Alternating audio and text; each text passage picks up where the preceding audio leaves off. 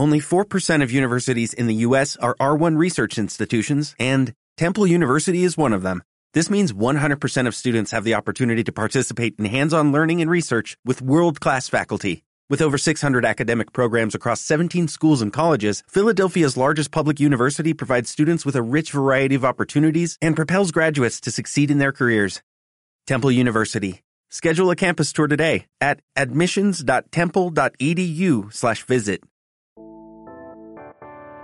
Esto es Chisma Retro. cine, Música. series, Datos curiosos. cultura pop con un toque vintage, Y sí, mucha chisma. Yo soy Adri Gregorio y te invito a acompañarme en este viaje. Hotel de Luna, drama coreano, spooky, histórico y muy romántico.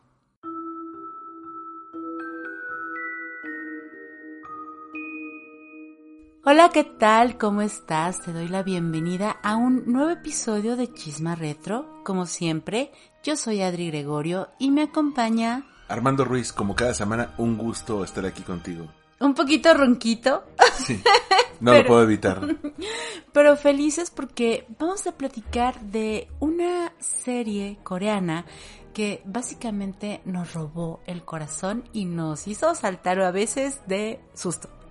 Sí, estamos hablando de Hotel de Luna, un dorama que se presta perfecto para estas fechas. Porque además de ser una historia de amor, sí, maravillosa, eh, con tintes históricos incluso, tiene también una aura muy spooky, muy halloweenesca, que es difícil de encontrar en las historias, por ejemplo, occidentales, como que no hay tanto ese juego en cuanto a una, no sé, a una telenovela, por ejemplo, ¿no? Difícilmente juegan con otros géneros. En el caso de los doramas coreanos sabemos que se dan todo el permiso del mundo de hacer cosas súper interesantes con sci-fi, con terror, con dramas este bélicos, históricos, etcétera. Y bueno, Hotel de Luna juega con muchos de esos elementos y de la mejor manera.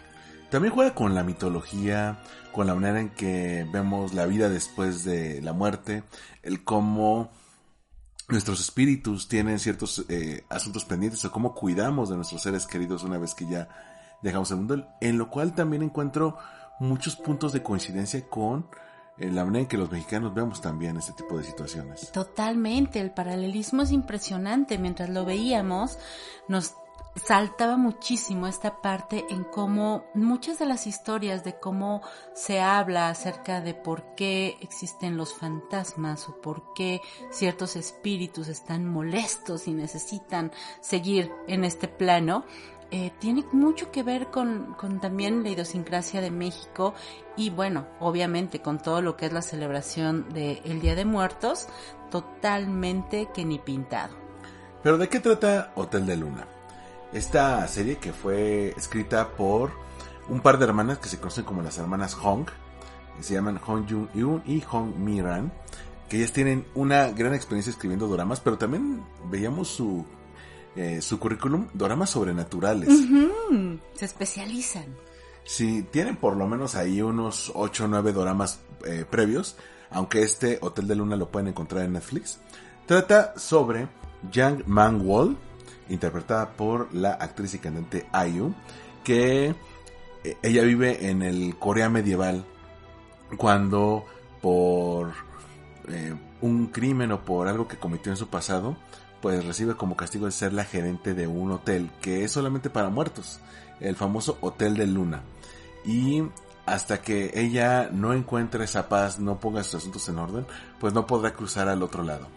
Esto hace que pasen mil años hasta llegar al día de hoy, cuando conocemos a Chang Sung, un chavito que cuando tenía 10 años, su papá por error entra a este hotel, estando, vi- estando Sí, vivo. estando vivo. Y- Bueno, en el umbral, ¿no? Porque había sucedido algo previo que lo había llega- llevado casi al punto de estar muy mal herido y entonces estaba como en ese intermedio. Ajá, y para que, que él pudiera sobrevivir, eh, Manwall le dice, ok, te voy a perdonar la vida, pero tu hijo que en este momento tiene 10 años tiene que eh, servirme como gerente del hotel cuando sea mayor. A cambio te voy a dar eh, fortuna para que puedas pagar sus estudios y todo eso. Veinte años después vemos a un eh, Chang Sung de 30 años que ha tenido una muy buena carrera como gerente de hoteles de 5 estrellas cuando su pasado lo reclama y Mangol se le aparece y dice ahora tienes que ser el gerente del Hotel de Luna. Y obviamente esto em- hace que empiece una serie de situaciones, pues que en algún momento sí sientes que parecen un poquito un, pues una película de terror, muy de aquel, de aquel estilo de lo, no sé, como el aro, como la maldición. Vemos ciertos fantasmas que lo atormentan de alguna forma y que tienen todo este look and feel de esas películas que sabes que estuvieron como muy de moda en, en los 2000, como a finales de los 90 y 2000. Incluso hay algunos fantasmas que son como aquí en México La Llorona. Alguien que tiene alguna pena por la familia que, que no fue, por sus hijos que perdieron. Y eso se refleja también en las situaciones, en los personajes, el cómo juegan con los diferentes tipos de fantasmas, los buenos y los malos, ¿no? La la- el tipo de circunstancias en las cuales se enfrentan estos dos, porque, pues imagínate, este fantasma Mangol que tiene mil años y que administra el Hotel Luna, y Chansung que tiene 30, parecería como la, la pareja menos probable, y sin embargo la química entre ellos es increíble, ¿eh? Sí, es maravillosa porque él por un lado, él es como súper racional, él es un chico como muy centrado, eh, obviamente no cree en fantasmas ni en nada, pero vamos, es, es que se le va sucediendo tantas cosas que empieza a despertar como esa parte más sensitiva suya. Y por otro lado, ella pa- ha pasado tanto tiempo, digamos que anclada a este lugar que es un hotel precioso, que solamente lo ves en determinadas noches y obviamente lo pueden ver las personas que han fallecido. Ella de alguna manera parece ya insensible a todo, ¿no? Solamente le preocupa verse guapísima, que es preciosa, tiene una cantidad de ropa espectacular, entonces bueno, ella no repite un vestido, le encantan las joyas, es bastante ambiciosa, le gustan mucho los, los autos y todos los lujos en general. Después de que nosotros nos enteramos, ella tuvo una vida pues muy humilde, fue una, una chica que tenía básicamente que luchar por sobrevivir y que fue un poco la rebelde, ¿no? Que se unió junto con un grupo de forajidos que lo que hacían básicamente era robar, ¿no? Para mantenerse, para subsistir. Como unos Robin Hood más o menos. Un poquito, algo, algo por el estilo. Y que bueno, que ahorita ya en este tiempo, después de pasar tanto, tanto tiempo purgando esa condena, se ha vuelto fría, se ha vuelto un poco superficial aparentemente, no quiere enamorarse, ella le huye al amor, le ve- lo ve como un estorbo. Y bueno, como en todo drama coreano, eh, nuestro protagonista masculino va a llegar, digamos, a cambiar completamente su vida y a dejar que ella aflore más esos sentimientos que tenía tan escondidos. Es muy curioso esto que mencionas porque el personaje de Mangwall es la verdadera protagonista. Yo diría que es la protagonista principal de Hotel de Luna. Esto que decías de los vestuarios, bueno, ¿cuántos fans han hecho incluso fan arts de... Uy, sí, sí. Hay, por ejemplo, si ustedes buscan eh, Hotel de Luna, lo más probable es que encuentren un outfit que ella utiliza en el primer episodio, que es El morado. el morado, un vestido morado con un sombrero eh, fantástico, así como de My Fair Lady. Sí, y, o, o también un poco como que de, de Katrina. Sí, ¿Te acuerdas que cuando lo veíamos decíamos, wow, es que tiene mucho parecido a lo que nosotros ahora vemos como con las Catrinas, ¿no? El, incluso Sí. el color morado con el negro funcionaba perfecto para ello. pero a la vez cómo utilizan este outfit para una escena icónica, porque ella tiene que ir a cumplir una misión y saca una escopeta vestida así, Sí. como un con un del viejo este. estileto así increíble y precioso y bueno, un vestidazo pero con una escopeta, ¿cómo no?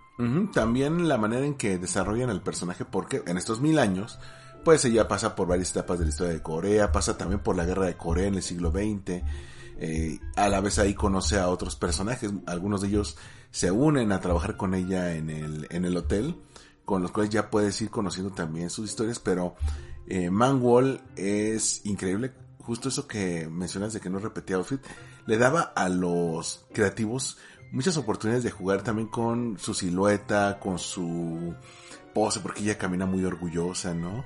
En algún momento vemos que hace un, un pequeño homenaje a Audrey Hepburn. Sí, tal cual. Tal cual trae el vestido y el- la tiara de eh, Breakfast, Breakfast at Tiffany. Ajá. Pero está en un Swarovski, no está en un Tiffany's. El- aún así, creo que la manera en que el equipo de vestuario se dio a la tarea de jugar con la manera en que ella, con las telas, los colores, los vestidos, Los diseños, o sea, muchas de sus prendas obviamente son de diseñadores súper famosos. La manera en cómo están estilizadas, o sea, de repente ponen, ya sabes, una boina Gucci con una chamarra Dior, con una minifalda Chanel, no, o sea, una cosa espectacular que de verdad sí es de llamar la atención. También es curioso cómo el personaje se desarrolla de manera que eh, al principio lo, las telas son más duras, los colores son más oscuros y conforme ella va creciendo, va aprendiendo y su corazón eh, vuelve a conocer la esperanza, los colores se vuelven más claros, adopta tonos un poco más eh, sencillos, telas más delgadas, incluso algunos vestidos florales. Sí, con mayor caída, como que va flotando. Pero bueno, definitivamente también su contraparte, nuestro querido Shansang, es una cosa maravillosa. Es un, es un chico que es muy noble. Pero también, aunque es muy joven en esta historia, es una persona muy organizada, muy con los pies en la tierra. Él de niño vivió la pobreza junto con su padre.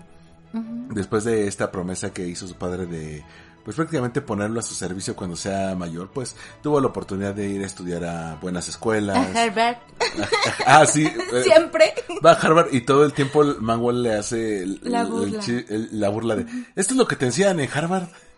Casi que sí, es lo que te pagué para que estu- estudiaras, ¿no? Pero es que siempre él está mencionándolos y es como medio drop names, ¿no? O sea, así que es que yo estudié en Harvard, entonces...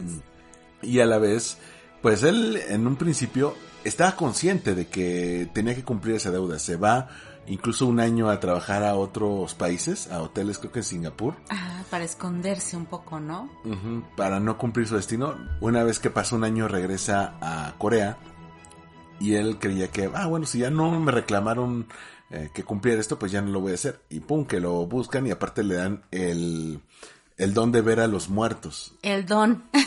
Sí, que él lo ve como una Una maldición. maldición. pero que a la vez él es un tipo de corazón muy noble y no puede evitar ayudar a alguien que se ve en problemas.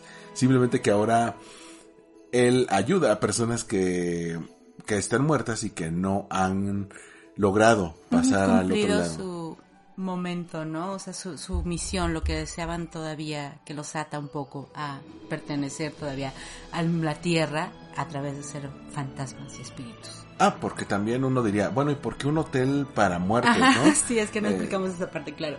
eh, eh, realmente el hotel existe para que ellos puedan descansar, eh, lograr aquello que no pudieron hacer en vida. Por ejemplo, si nunca pudiste eh, escribir tu libro, vas a poder hacerlo. Si nunca pudiste eh, comer la comida que te gustaba porque estabas ahí toda la vida, la puedes comer. Eh, si en algún momento tienes algún asunto pendiente, por ejemplo, alguien a quien mataron y que quiere buscar a la persona responsable para que vaya a pagar ante las autoridades su pena, también le ayudan con esto. Entonces le dan diferentes servicios a los clientes. A mí el favorito es un servicio donde te le puedes aparecer a tus seres queridos en sueños. Ay, sí, tener como una llamada, digamos, a través de un teléfono mágico, en el cual, bueno, pues puedes sí comunicarte con tus seres queridos a través de los sueños. Que bueno, ahí hay un, un gag muy divertido acerca de BTS, de una chica que es fan de BTS y que, que se comunica con ellos. Básicamente la premisa de este drama es algo muy similar, quizá como si mezclaras Pushing Daisies, que es una serie de la que ya hemos hablado previamente, Trae toda la vibra, ¿eh? con, no sé, con, ¿qué será? ¿Con Cold Case, tal vez? Con Cold Case, también un poco con eh, algunos animes. Ajá, sí, totalmente. Por ejemplo, me llega a la mente uno japonés llamado Fantasmas Mikami, que era también una persona que llegaba a acabar con fantasmas. Entonces ahí también puede funcionar. Tú mencionabas a CSI. Sí, totalmente. Esta, esta vibra como, sabes, del caso de la semana. Los capítulos son largos. Los capítulos duran una hora. Y dentro de un solo capítulo a veces nos mezclan hasta tres casos. Sí, a- aparte que todos los capítulos duran lo que tengan que durar. Entonces hay unos de una hora y otros que llegan a durar hora y media. Y como hay varios arcos argumentales, tanto de Manwall y Chansung como de los otros personajes que también tienen sus propias cruzadas, llega un punto en el que sientes que estás viendo películas, pero a la vez no se cae. O sea, es- está no. muy divertido. De verdad, es maravillosa la manera en cómo se mantiene el ritmo, en cómo nos entregan historias súper interesantes, como bien dices, casi cinematográficas en algunos momentos, que exploran muchos géneros del terror. Exploran desde este típico terror muy muy característicamente oriental, ¿no? Que habla como de estos fantasmas eh, llenos de ira, ¿no? Que un poco, insisto, como el aro, como la maldición, hasta un asesino en serie, por ejemplo, ¿no? Y cómo, cómo ese misterio, cómo van siguiendo ese misterio y hablando con las víctimas. Eh, De verdad, es una cosa maravillosa, son, son episodios que no decepcionan. Creo que quizá por ahí uno o dos puede sentirse quizá no de relleno, pero que no son tan, tan, tan espectaculares, pero en general todos los episodios tienen algo que te mantiene pegado a la pantalla. Además de que los 16 episodios fueron dirigidos por el mismo director. Eh, fueron dirigidos por Oh Shun-wan y se transmitió del 13 de julio al 1 de septiembre de 2019. Le fue tan bien que se convirtió en la sexta serie más vista en la historia de Corea en cuanto a ratings. Y de verdad merecidísimo. De hecho, cuentan, ¿no? Que, que fue tan, tan, tan, tan fuerte el, la audiencia y todo lo- el apoyo que tu- tuvieron del público, que incluso premiaron al equipo, ¿no? Premiaron al elenco con unas vacaciones pagadas para que pudieran relajarse porque sí hicieron un gran, gran, gran trabajo. Y bueno, ya platicamos de los protagonistas, pero es que todo el elenco es maravilloso. Hay personajes espectaculares. Sí, por ejemplo, al principio conocemos a eh, Nuk Jung Suk, que está interpretado por Jun Dong Wan. Este hombre, eh, ya de cierta edad, estamos hablando como de unos 60, 70 años, es el anterior gerente del Hotel de Luna. Él ya está a punto de retirarse. Incluso dice, bueno, yo ya pasé por cierta etapa de vida, ya cumplí lo que podía, ya me quiero retirar. Y le da eh, pie a que Shang Tsung lo pueda suceder. ¿No? Él, a pesar de que sale dos episodios nada más, te cuenta un poco la historia de, bueno, en algún momento estaba muy perdido en su vida, eh, planea quitarse la vida. Cuando conoce a Man Wall, ella le da una oportunidad y encuentra un propósito. Entonces la ve no solamente como su jefa, sino también como su hija. Total, y así la trata, y, y es como muy protector con ella de alguna manera, ¿no? Que, ojo, también mm, como dato curioso, ¿no? Mencionan que el actor, que es como muy importante allá, solamente aceptó hacerla ese pequeño cameo por la actriz, por, por, Por Ayu. Ayu, que es, ya había trabajado con ella y que bueno, se nota que esa chica tiene un carisma maravilloso. Hemos escuchado un poquito acerca de su pasado como, como idol y bueno, obviamente sus canciones ahora como solista y son, son bastante interesantes, pero se nota que tiene muy buenos amigos dentro del medio porque varios cameos muy importantes dentro de la serie se hicieron gracias a ella. Sí, y también es parte del encanto del, del Hotel de Luna. Otro de los personajes, a mí me parecía mi favorito, en, en parte porque se parecía a Oscar Jaenada. es el bartender del hotel. Uy, sí. que se llama Kim Seon B, pero no es su verdadero nombre, su verdadero nombre es eh, Kim Shi-ik. Uno diría, ¿y eso qué tiene que ver? Bueno, resulta que en la historia de Corea había un como poeta, escritor medieval muy conocido, y se trata de él, Sí. pero que también tiene un, un asunto pendiente que no pudo solucionar en vida. Entonces lleva todos estos años, pero también como un poco avergonzado de su pasado, decide cambiarse el nombre. Y es que de alguna manera cada uno de esos personajes que es- rodean a nuestros protagonistas tienen una historia propia súper interesante y apasionante que se nos va dando como a pedacitos, ¿no? Como que en un momento conocemos a un, poquito de la historia de, lo- de uno, luego de la otra, y particularmente de estos tres, ¿no? Esta triada, justamente, que mencionas a a Kim Seon-bi, que, vamos, su historia es desgarradora en muchos momentos porque también habla mucho de los prejuicios y de actitudes negativas y tóxicas que puede llegar a tener la sociedad en, pues a lo largo de los años, ¿no? O sea, en el caso de él, pues se le juzgó de una forma muy cruel cuando pues no era tanto lo que lo que hizo. O en el caso del ama de llaves que es Choi Si-hee, que también, o sea, su historia es tremenda, ¿no? Acerca de cómo en aquella um, Corea, ¿no? Digamos, de que... Como de los siglos XVII, XVIII. Más o menos, pues básicamente la atacaron por el hecho de tener una hija y no un hijo, ¿no? Un poco lo mismo que estamos viendo con House of the Dragon, pues también se refleja aquí, por ejemplo, ¿no? En esa, en esa parte la, la idea tan, tan patriarcal de el machismo, de la forma en cómo muchas veces las mujeres incluso eran catalogadas de brujas, ¿no? Si no podían tener un, hijo varón. Entonces, todos esos elementos se van conjugando. También, bueno, el otro divino. Que es eh, Hee Jun-sung, que es, eh, es de todo, es el botones, es el recepcionista. Y es el más joven, es el más joven del, del, equipo de los tres, digamos. Sí, a él lo conoce en la guerra de Corea, él era un eh, un chico que eh, creíamos al principio que era un soldado, pero realmente era un estudiante universitario. que por alguna razón acaba con ropa de soldado. y, acaba muriendo, entonces los tres encuentran en diferentes etapas de la vida a Manwall y él dice, Oye, pues, ¿por qué no en lugar de estar penando por ahí como alma vagando? Ahora sí, como diría Lucía Méndez, este, alma en pena. Alma en pena que va arrastrando cadenas. Eh, de hecho, la primera es Choi, la que la primera que lo la conoce es Choi. Después me parece que justamente es el bartender, es Kim, y luego Jung, ¿no? Sí, y entonces estos tres se convierten, pues... En el alma del Hotel de Luna, de alguna forma, los que protegen todo lo que, lo que ahí sucede y también pues los cómplices y, y de alguna forma los mejores amigos, tanto de, de Mangu como de, de Sean. También ellos cómo van cambiando, porque eso es lo que me gusta mucho de esto, es muy relatable. Imagínate ellos que han estado trabajando ahí y de repente les dicen, ¿qué crees? Vamos a tener un nuevo jefe, ¿no? Un nuevo gerente. Y ellos al principio desconfían, dicen, no, este cuate no va a durar nada.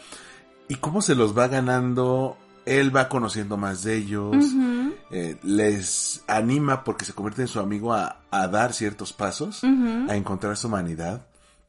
Y bueno, para cerrar el staff del hotel, hay un personaje que se incorpora en los siguientes episodios. Ay, sí. Que es eh, Kim Yuna. Bueno, así se llama, digamos, su, su cuerpo. exacto. ¿Y eh, su alma? sí, porque su alma, bueno, la, el alma de quien está dentro de ella se llama Jun Su Hung. En el episodio 3 te cuentan un poco por qué es esto, por qué el cuerpo es de una persona y el alma es de otra persona y es, me parece una de las historias más entrañables. Ay, sí. Porque te habla de un poco lo que te decía de Gandalf del Cielo de los Anillos, de muchos que están vivos merecen morir y muchos que, están muertos merecen la vida. Y creo que en algún momento las escritoras se preguntaron esto, ¿cómo podríamos encontrar un balance, una justicia en este mundo donde los espíritus pueden entrar también en gente, ¿no? Sí, esa historia es maravillosa, tienen que verla de verdad. Eh, es uno de, mis episodios favoritos definitivamente. Este personaje que es una chica muy joven, muy, muy, muy joven, que después, bueno, va a tener como esta amistad con Jin eh, es como, digamos que la pareja joven, por decirlo así. Y bueno, pues ella ayuda en gran medida a que también algunos de los huéspedes logren tener su destino final. Es que es muy bonito que tenemos una pareja, digamos, veinteañera, adulto joven, y una, y una pareja teen. Sí. entonces como que dijeron vamos a, a los dos públicos principales del drama.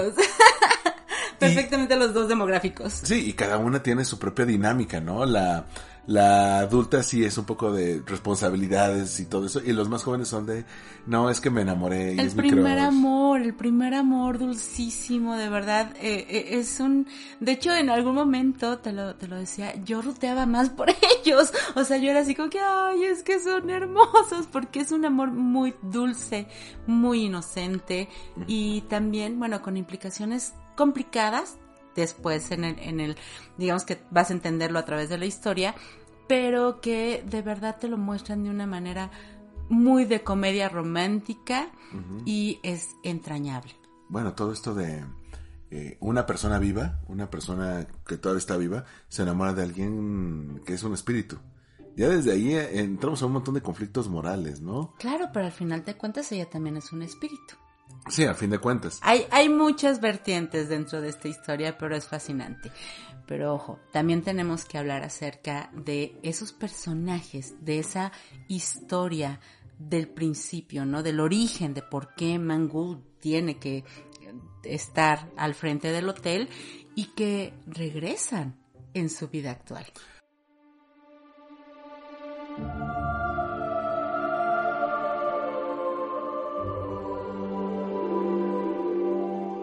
Algo interesante de esta serie es que en muchos episodios transcurren dos tiempos. es decir, eh, tenemos lo que está ocurriendo en, los tiempos actuales, con todo lo del Hotel de Luna, pero también nos van revelando poco a poco a través de sueños que va teniendo nuestro protagonista eh, Chansung. Él va descubriendo un poco sobre, eh, sobre la juventud de Man Wall, cómo fue ella, cómo formó parte de este grupo de rebeldes y en algún momento ella conoce a, un capitán de la Guardia Real, que es un cuate súper carismático, que tiene un encanto. Muy guapo también. El, capitán se llama eh, Go Chung Myung. Y a partir de ahí ves que puede haber, pues más que una amistad, ¿no? Se, se empieza a generar esta idea de, tú los ves y dices, es que no es posible que no se puedan enamorar. Pero no es tan sencillo, porque con el paso del tiempo vas viendo que la relación entre ellos fue muy complicada por el contexto en el que estaban, el tiempo, los Las bandos. diferencias sociales también. Por supuesto, ¿no? Y, por ejemplo, los que están arriba, la nobleza quiere conservar su poder y los que están abajo quieren no morirse de hambre. Exacto. No están aspirando a la riqueza, simplemente quieren sobrevivir y que los suyos también tengan algo de comer. Y ahí es donde creo que no se queda en la clásica historia romántica, ¿no? Sino que también te pone como un rompecabezas histórico, donde te van acomodando las piezas y dices, es que aquí, siempre acaba de, cada episodio con, es que aquí falta algo. O sea... Todavía no me han contado una pieza muy importante. Sí, y eh, este capitán, eh, Go Mew, va a dar un par de sorpresas a lo largo de la serie. Sí. Em, y, y, bueno, te las queremos spoiler, creo que es muy importante que las vayas descubriendo. Otro es un personaje doble. Eh, que formó parte de la vida pasada de, de Manwall, pero también de la vida presente, porque pues eh, reencarna, por así decirlo. En, en, su primera vida se llamó Jong-woo, pero eh, en los tiempos actuales, porque también ayuda a los protagonistas con varios casos, es el oficial Park Jun-soo. y, y, es un cuate también muy carismático, no sé tú. Ay, es dulcísimo. Y que tiene una, digamos ahí, una relación improbable con alguien también del pasado de Mangú, que antes era una princesa, era parte de la realeza, que es eh, Shonghua, que digamos que como princesa no era la mejor persona, ni se portó nada bien con nuestra protagonista, pero que en esta reencarnación va a ser sorprendentemente Mm, digamos, cercana la relación que va a llegar a tener con Mangul. Sí, justamente estos personajes que, por ejemplo, si hay personajes que van a durar los mil años, hay personajes que tuvieron dos vidas, una en el pasado y una en el presente, y es interesante este juego de qué rol van a tener. También habla mucho de las supersticiones, ¿no? De, sí. de por ejemplo, oye, si ustedes fueron enemigos en su vida pasada, ahora se la van a vivir peleando, ¿no? sí, pero bueno, también tenemos otros personajes maravillosos. Bueno, a mí me gustaría que habláramos de estas deidades. Uy, sí. Digamos que las tres, es que son, ya no me acuerdo, son seis. En total son doce.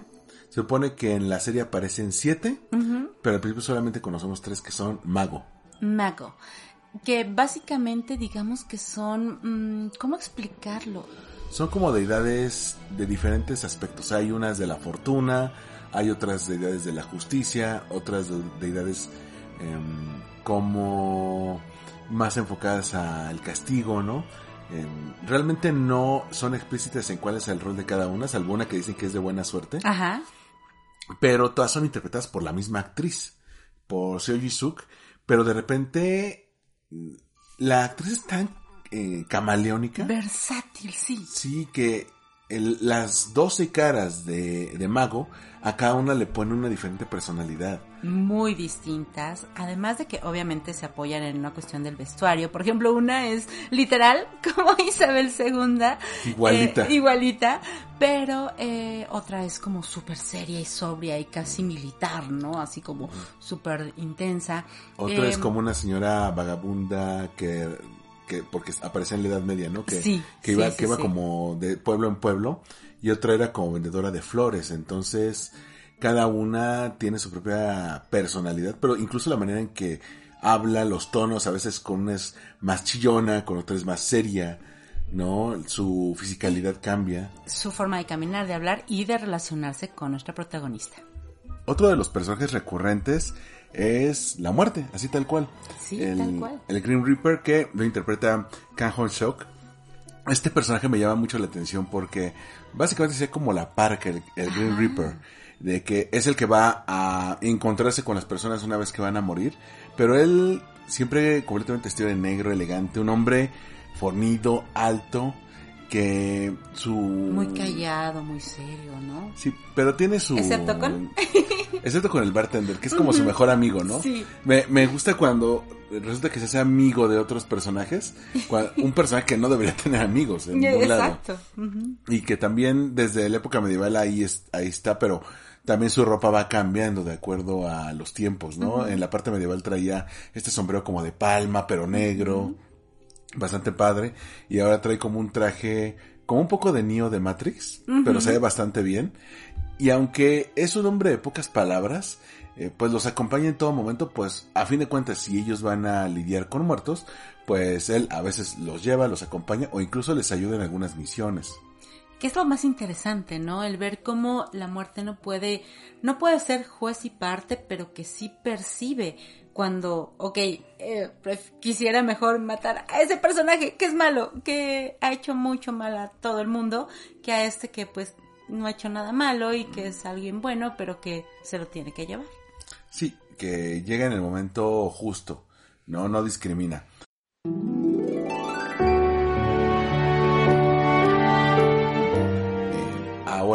Hay un personaje que a ti te cae muy bien. Ay, sí, lo amo. Sánchez, Sánchez. Sánchez. que es interpretado por Cho Hyun Chu. Eh, Sánchez es el mejor amigo de nuestro protagonista de Chang Sung, que al principio parece como el clásico amigo de comedia romántica, ¿no? Ay, Es, sí, el eh, relief cómico total. Ajá. Sí, o que nada más, bueno, el, el tipo es un cuate millonario de familia adinerada que tiene una ca- cadena de pizzas. Él mismo tiene una pizzería eh, de la cual se encarga. Y entre su casa y su negocio pasan buena parte de las cosas. Y es súper miedoso y él, o sea, no, no tiene nada que ver como que con esta onda supernatural, al contrario, ¿no? Él es como, como súper temeroso de los fantasmas y, y es, eh, sí, como un poco ese lado amable, divertido, pero conforme avanza la historia hay momentos muy fuertes y creo que un, es uno de los de, de las líneas de la historia más tiernas, más conmovedoras y que a mí me sorprendió. Sí, lo van desarrollando cada vez más. Ya no es solamente justo. un personaje de acompañamiento. Así, Que es, es lo que me gusta también. No hay personaje que dejen atrás. no. Lo van desarrollando. Y bueno, detalles curiosos como aquí que de todos los nombres coreanos, este se llama Sánchez. Sí, sí, se supone que como que su familia tiene nexos con Italia, no sé, es quizá madre italiana, something, no sé, pero bueno, pues es parte súper importante porque es ese amigo que conoce además a nuestro protagonista desde la universidad, o sea, se conocen de toda la vida, este, han estado juntos durante mucho tiempo y también va conociendo a personajes muy importantes dentro del entorno tanto de eh, nuestros dos protagonistas como de las historias de los fantasmas. También hay otros personajes que son más incidentales, eh, como Otaiso, que es el mejor amigo de el Botones del Hotel. Cuando eran, Ah, eh, cuando estaban sí. vivos, eran los mejores amigos en el colegio. Y es como tragicómica esa historia porque tiene muchos giros la, la trama. Y en el caso de ellos, el cómo pues un error te puede marcar de por vida, ¿no? y cómo es. puedes pasar el resto de tu vida tratando de... Enmendar Sí. algo que hiciste. Sí, es una historia muy entrañable. Y bueno, también está el padre de, de Chansung, es Ah, que, claro. que es el que echa a andar toda la historia. Cuando, Sí, sí. Que al principio era como una especie de ladrón carterista, ¿no? y, y a raíz que tiene esta experiencia en la que llega casi por accidente al Hotel de Luna, pues se redime, pero a la vez se convierte, eh, pues en, en el gran peso moral de nuestro protagonista. A pesar de que ya después ya no se encuentra, pues le dice, oye, ¿hacia dónde puedes ir? Ah, también hay algunos casos interesantes. Por ejemplo, cuando estábamos investigando para este episodio, eh, había un episodio donde salía una chica muy agradable Ay, sí. y, y dijimos, ay, pero ¿quién es ella? Como que tenía mucho carisma, ¿no? Sí, sí. Y bueno, encontramos que su nombre era Zully, pero no sabíamos que el nombre de Zully nos había mm, eh, resultado familiar porque lo vimos hace algunos años en las noticias. Sí, en noticias muy tristes, honestamente. Ella, pues, una actriz muy importante en, en Corea y que tuvo un final muy triste. Ella, desafortunadamente, pues se quitó la vida debido a un intenso bullying que recibía en redes sociales y, y vamos, es, es, es algo que nos rompió el corazón porque mientras nosotros, vamos, no somos eh, súper, o sea, nos gusta la cultura este coreana, pero no somos tan poppers, ¿no? O sea, no somos tan K-poppers, ni tan eh, seguidores, y quizá algunos nombres se nos van, y así, y eso nos pasó con Soli, que sabíamos la noticia, no nos, no nos habíamos dado cuenta, y cuando la vimos en la, en la serie, dijimos, wow, esta chica tiene un talentazo, es súper carismática, incluso en algún momento decíamos, es que mejor que se quede con ella, el personaje era más, más cercano a, a- a lo que el- nuestro protagonista, creo, necesitaba. Y fue muy triste darnos cuenta de que la actriz realmente tuvo un desenlace pues fatídico. Sí, fue su última aparición en alguna serie, en algún drama, pero también esto nos lleva a que hay varias apariciones especiales Sí. en la serie. Eh, digo, como bien decía, nosotros no somos tan clavados en los dramas coreanos. Vimos este por que habíamos visto el tráiler y se nos hizo como spooky, pero, Sí. pero lovely. Y de repente vimos que había muchos nombres importantes del entretenimiento, o al menos nombres que la gente podía ubicar. Digo, los fans de los dramas lo ubican perfectamente, como en el caso de eh, Leo Yong-hee, que sale de un sacerdote exorcista, que se supone que era de los pr- primeros candidatos que tenía Manwell para el Hotel de Luna. Ah, sí. Que sí. este actor ya había colaborado con ella en, Ajá, en otro sí, drama. en otro drama. Entonces lo invitó, a, oye, pues vas a tener una aparición especial, un cameo. Nosotros cuando lo vimos dijimos, bueno, Sí, está, padre, tiene, tiene buena química además, ¿no? Con, con nuestra protagonista. Sí, pero al final, pues no, subimos más. Igual, mismo caso que otro actor llamado Lee Shin-Hu, que es el segundo candidato. Me parece que es uno que parecía como astronauta. sí. Entonces era así de... eh, También era conocido, conocido de ella, más, más de algunos. Pero quien me llama la atención es un señor gordito, que es un gag recurrente. Eh, nuestra protagonista, Mae Wall, tiene un programa de televisión que le encanta, que se llama The Man's Good Eye eh, After Eating, es decir, los hombres que murieron después de comer. Que sale un comediante gordito. Pues dices, pues, de ser famoso. Se, se llama Kim Jong-hyun. Y después que investigamos, dijimos, ah, este cuate es famoso. Sí, es muy famoso y es que nuestra protagonista, Mangul, tiene como esta obsesión por la comida. Todo lo relaciona con la comida, quiere ir a comer a todos los restaurantes que haya ido este actor, este comediante a comer y siempre está como buscándolo, ¿no? O sea, como que es uno de, es, es su fan, totalmente es su fan. Y pues en algún momento él hace una aparición sorpresa, un casi cameo. Te decía, si hicieran un remake de esto en México sería como, su equivalente sería como Franco Escamilla, más o menos. Sí, justo. Todos estos personajes lo que hacen es que nutren estas historias que, como decíamos, cada uno de los fantasmas tienen como una personalidad y es quizá algo parecido como a cada género, ¿no? De terror. Insistimos, en algunos puede ser como muy denso y muy spooky, pero cuando te explican la historia que hay detrás de cada uno de los espíritus que se convierten en fantasmas, lo ves de otra forma. O sea, algunos incluso que te dan terror en su momento y que dices, Dios, no, qué, qué terrible, que, o sea, es, es una historia muy fuerte.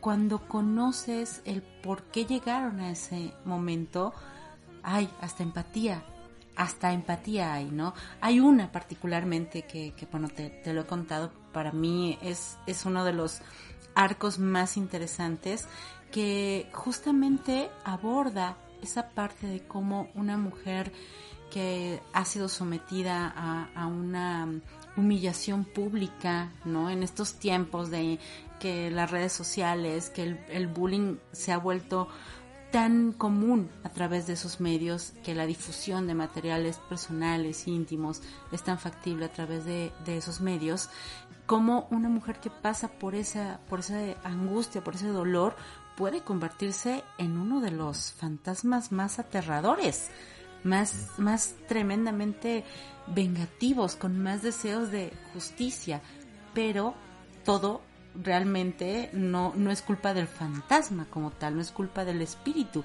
sino de quienes le hicieron eso. La serie hace una crítica muy curiosa al machismo por parte de las escritoras y creo que este ejemplo que mencionas es muy importante.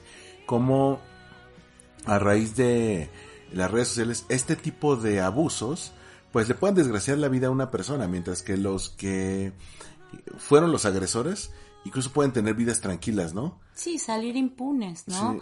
Sí. Y de alguna manera es extrañamente satisfactorio ver a, a, este personaje que aunque en vida sufrió tanto y lo trataron tan mal, bueno, después de la, de la, de la muerte es un fantasma y es muy poderosa y, y digo, no, no porque sea bueno lo que hace, pero al final del día es una cierta manera de, de, un, de una venganza, de una liberación mm. de todo ese dolor que sintió.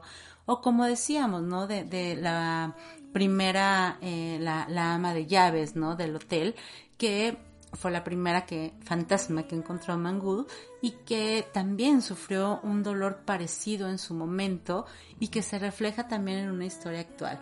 Creo que esa es la gran magia que tiene el Hotel de Luna. Cada uno de sus personajes, de sus historias y de sus fantasmas, más allá de dar, sí, el miedo que logran dar, que genera esa sensación como de una película, de una serie de terror total, también hay un cierto comentario social subyacente muy interesante. Sí, es algo que me llama mucho la atención porque los 16 capítulos, por lo menos en cada episodio, vamos a ver un caso distinto, ¿no? Uh -huh. Por ejemplo, ¿qué pasa si una persona muere cuando se va a casar? Uy, ¿no? esa cuando, historia es maravillosa. Cuando se habla, por ejemplo, de, de todo este mito del hilo rojo, uh -huh. de las personas que estaban destinadas a, hacer, a, a encontrarse. Uh -huh. Pero ¿qué pasa cuando una muere y la y la otra pues está atada, atada uh -huh. de alguna manera, ¿no? Uh -huh. El vínculo sigue ahí. ¿Qué ocurre con las personas? ¿O qué pasa cuando alguien encuentra la manera de alargar la vida? Veíamos el caso de, en un capítulo hay un doctor uh -huh. que para alargar la vida de un ser querido le compra líneas de la vida a la gente. O sea, la línea de la vida que tiene uno en, la, palma, la, en la, palma, de la mano. sí. Lo que pasa es que él te paga una cantidad irrisoria de dinero absurda por eh, un pedazo de esa línea. Entonces eso quiere decir que vas a vivir menos, pero ese, esos años de vida que te quita se los da a esa persona y, la, y esa persona ya tiene la línea que le llega casi casi hasta el codo, ¿no? Sí, y, y también, bueno, de todas las cuestiones éticas y morales que hay detrás, ¿no? De, de el querer, digamos que ganarle a la muerte. Uh -huh. La muerte siempre va a ganar. Sí, o por ejemplo esto que platicamos de uno de los personajes hace rato ¿quién merecería más seguir viviendo? ¿Una persona buena que fue torturada por una mala o esa persona mala? Sí. ¿No? Te da esa esa idea de, bueno, la realidad es mucho más compleja. Sí, o cállate, por ejemplo, también hay otro en el que eh, pues son una, dos personas, un padre y un hijo, que mueren debido a un accidente, a sí, a una tercera persona, pero que de verdad fue un accidente. Y ese tipo de historias que algunas son más pequeñas, otras son arcos de dos, tres episodios, todas y cada una te muestran formas muy distintas de abordar ese tema, que, insisto, creo que los mexicanos particularmente, los latinoamericanos, pero en particular los mexicanos, tenemos una conexión muy cercana con esa manera de ver la muerte. ¿Sabes qué? Es que también Hotel de Luna juega mucho con eh, distintas mitologías, algunas son coreanas, incluso algunas trae eh, una influencia japonesa. Por ejemplo, esto que mencionabas de, de este fantasma que sufrió ciberbullying de, en vida, tiene un poco de influencia de El Aro y de, de Groch, de la maldición. Justo. ¿No? Una persona que tuvo mucho sufrimiento en vida se convierte en un espíritu Vengativo. venga- vengativo. Eh, en algunas ocasiones eh, toma ejemplos del sintoísmo. Por ejemplo, cuando las personas dejan el hotel, tienen que ir a un puente. Bueno, primero van a un túnel y luego van a un puente. así es. El, el puente se conoce como el río de los tres niveles. El efecto para hacer ese, ese puente está enorme. Es maravilloso. Y sí. tardan, decían que unos 40 días en cruzarlo. También te dicen, es que ese es un proceso en el cual tu alma se purifica, ya sea que quieras llegar a un paraíso, que quieras reencarnar, pero vas a ir dejando tus recuerdos. Entonces Todos tus recuerdos, todo lo que viviste, todo lo que te dolió, todo. Y de alguna manera tu alma vuelve a su estado más puro para la próxima encarnación. Entonces, eso viene de una leyenda japonesa. ¿No? Eh, también te decía el caso de los números. Por ejemplo, hay un espíritu que vive en la habitación 113. 113, sí. Y digo, bueno, es que eh, sí, el espíritu más dañino debería estar en la 113, pero también hay una habitación que, que utilizan mucho para ciertos elementos, que es la habitación 404. Yo no diría, ¿por, ¿Por qué? qué? Bueno, resulta que en japonés, eh, el pictograma y la manera de pronunciar del número 4 es muy parecido a- al de la muerte, al de la Oh, palabra muerte. Entonces, por ejemplo, en la cultura japonesa, que me imagino que de ahí pasó a la coreana, el 4 es el número de la muerte. Pero lo cierto es que esta serie, este drama, juega con todas las posibles situaciones que se puede dar entre vivos y muertos. Cómo podemos em, encontrar cierta paz después de la muerte o cómo la gente que ya no está se comunica con nosotros. Creo que ahí encontramos muchos puntos de similitud con los mexicanos que sobre todo en el Día de Muertos se, le- se recuerda mucho, ¿no? Como siempre están con nosotros. Aquí creo que el equipo de creativas se, se metieron a ver, ok, no es completamente blanco ni completamente negro. ¿Qué pasa? Como tú decías, si en algún momento te matan, pero es por un accidente. No es lo mismo, por ejemplo, si hubo un dolo, Claro. ¿no? Tú podrías perdonar a la persona que ya no está. Eh, ¿Qué pasaría si no te tocaba, eras muy joven y puedes encontrar? ¿Qué pasa si sí te tocaba y no te quieres ir?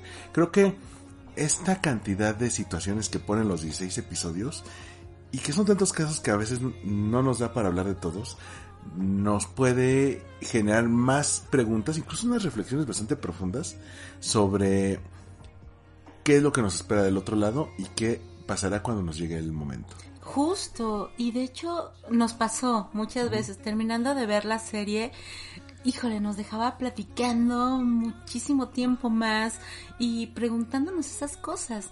También creo que algo, para mí uno de los mensajes centrales es cuándo dejar ir un dolor, cuándo liberarte de ese rencor que pudiste haber tenido por, por alguien que te hizo el daño más grande del mundo, pero que ya ni siquiera es por esa persona, es por ti, ¿no? Es dejar ir, es soltar, ¿no? Como en el caso de nuestra protagonista, que debido a ese rencor que tuvo en su momento, básicamente se volvió una mujer totalmente fría que ya no experimentaba alegría ante nada más que ante los lujos y ante los autos y la ropa.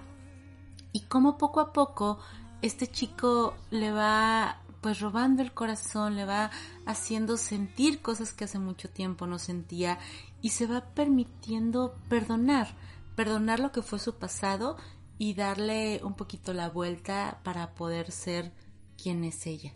Sí, a fin de cuentas el rencor nos daña más a quienes lo sentimos que a las personas que supone que nos hicieron algo y creo que lo toma muy en cuenta la, la serie y no solamente con ella, con un montón de personajes, porque cada uno tiene su principal arco. Por lo menos vemos el arco de los cinco o seis personajes principales y también de varios de los secundarios, ¿no? Así es, pero bueno, no todo es seriedad y súper denso, no, no, no. La verdad es que es una serie que tiene momentos muy divertidos en los cuales te la pasas increíble. Insisto, bueno, si eres fan de las series o películas de terror, te va a encantar. Y de las comedias románticas. Y de también, si te gustan las comedias románticas, bueno, pues es una extraña mezcla perfecta entre ambos géneros. Y creo que eso tiene que ver también mucho el gran éxito que tuvo la serie, el drama en su momento, es que se nota que hay gente muy comprometida y que se estaba divirtiendo mucho detrás, ¿no? Por ejemplo, lo veíamos. En el caso de IU, creó una cuenta de Instagram para su personaje, en el cual es como una especie, pues un poco de gag, ¿no? En el cual ella siempre le toma fotos a su comida, que, que, le encanta comer, y la sube a una cuenta, que uno diría, bueno, tiene miles de seguidores, ¿no? Y resulta que no, que tiene muy poquitos. Pero esa cuenta existió en la vida real y bueno, los fans de la serie hicieron que explotaran los números de, de, esa, de esa cuenta de, de Instagram y que fuera como un poco una conexión directa entre no, no la actriz, sino el personaje con sus fans. Que a la vez permitía dar a conocer platillos, restaurantes, aparecían los otros actores, pero como si fueran personajes. Entonces era algo muy meta, era algo muy divertido. Y que es curioso porque justo eso, el que siempre estuviera mostrando las fotos de la comida, etcétera, hizo que uno de los restaurantes que mostraba se volviera como un lugar turístico, así, total, ¿no? Literal, eh, un lugar que se llama C156 Underground obtuvo un 178% más de visitas, particularmente de turistas extranjeros, justo después de que estuvo presente tanto en Hotel de Luna como en otra eh, otro drama que es My ID is Gangnam Beauty. Sí, este restaurante, por si buscan, está en la eh, región de Hwangjingu, en Seúl. Todo se desarrolla en Seúl, por cierto. Pero ese encanto de que agarran muchos lugares chiquitos. Algunos existen, otros no, pero los que existen sí se convirtieron en, en lugares para los fans de los dramas.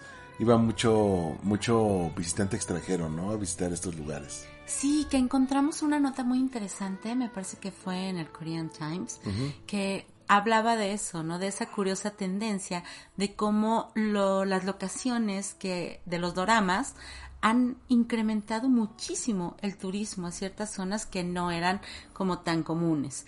Pero algo que se nota muy, muy fuerte es que las partes históricas, digamos, como de más antiguas, más, de tradición, son las preferidas de los turistas extranjeros y que las personas como más eh, in-house prefieren los lugares como de moda, digamos, que van presentando los doramas.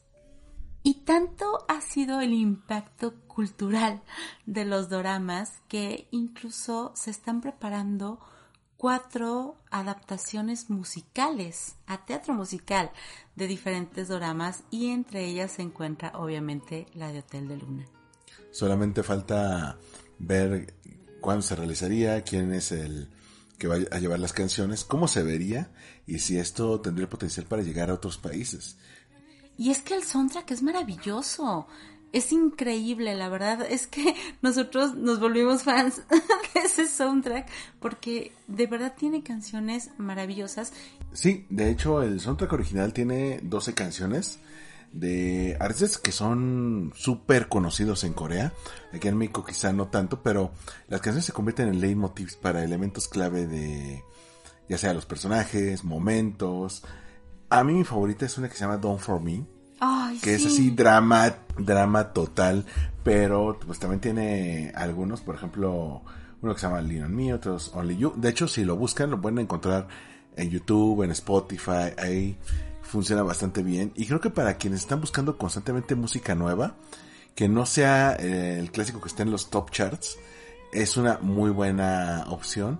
Aparte de que muchas de estas canciones combinan coreano con inglés, ayuda bastante que se puede entender. Sí se los recomiendo mucho. Sí, porque son encantadoras. Realmente eh, son canciones que aunque no, incluso aunque no sigas la trama, vamos, son muy agradables de escuchar y que te, te fascinan desde el primer momento que las escuchas.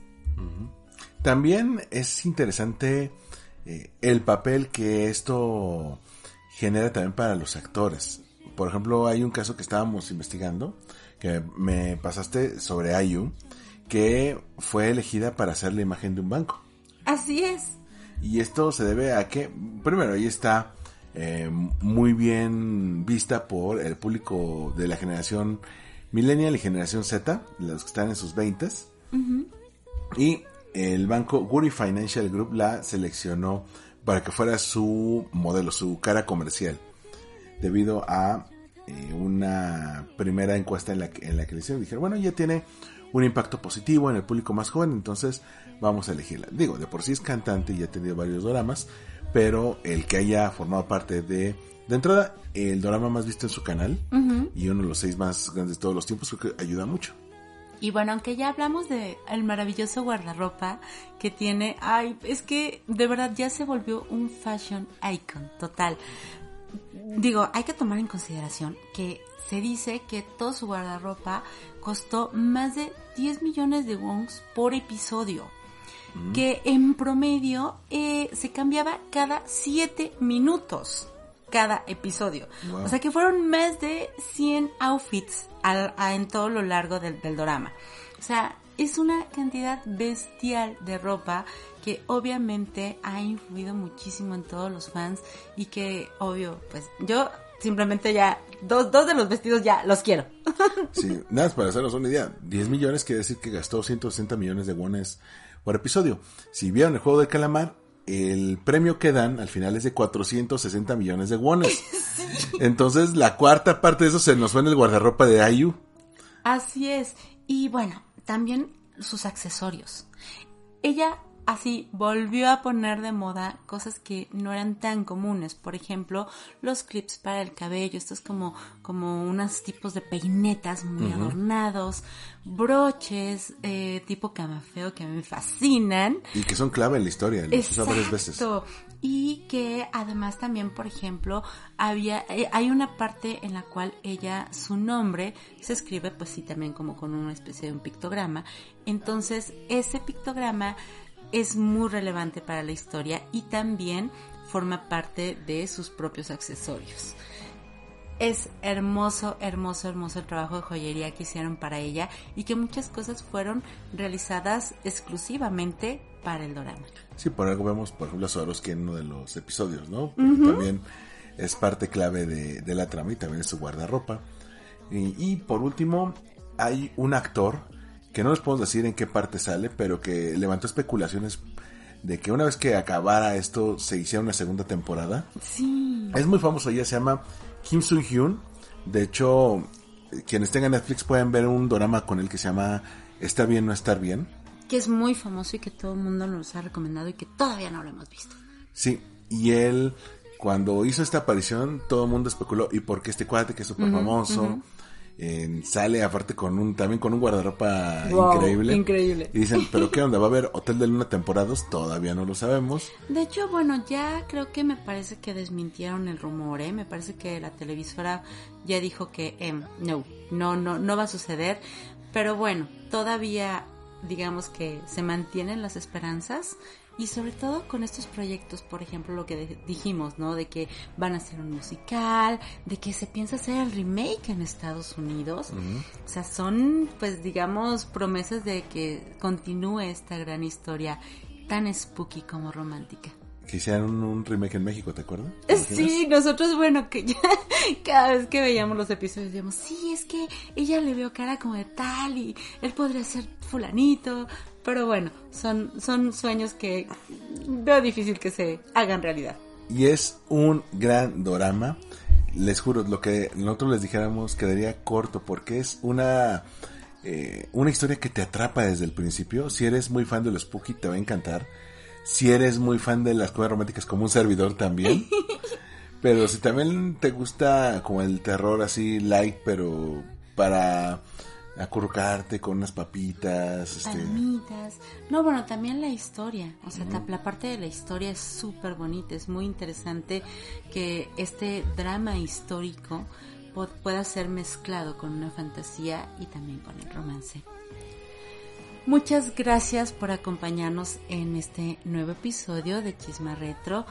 Recuerda que a Hotel de Luna lo puedes encontrar en Netflix y a Chisma Retro en todas las plataformas de audio disponible. También nos puedes encontrar en YouTube. Ahí, por favor, síguenos y tus recomendaciones de qué temas te gustaría siempre son bienvenidas. Yo soy Adri Gregorio, me puedes encontrar en todas las redes sociales como arroba adri-gregorio. Y a mí como arroba armando-mkt. Gracias por estar con nosotros. Adiós.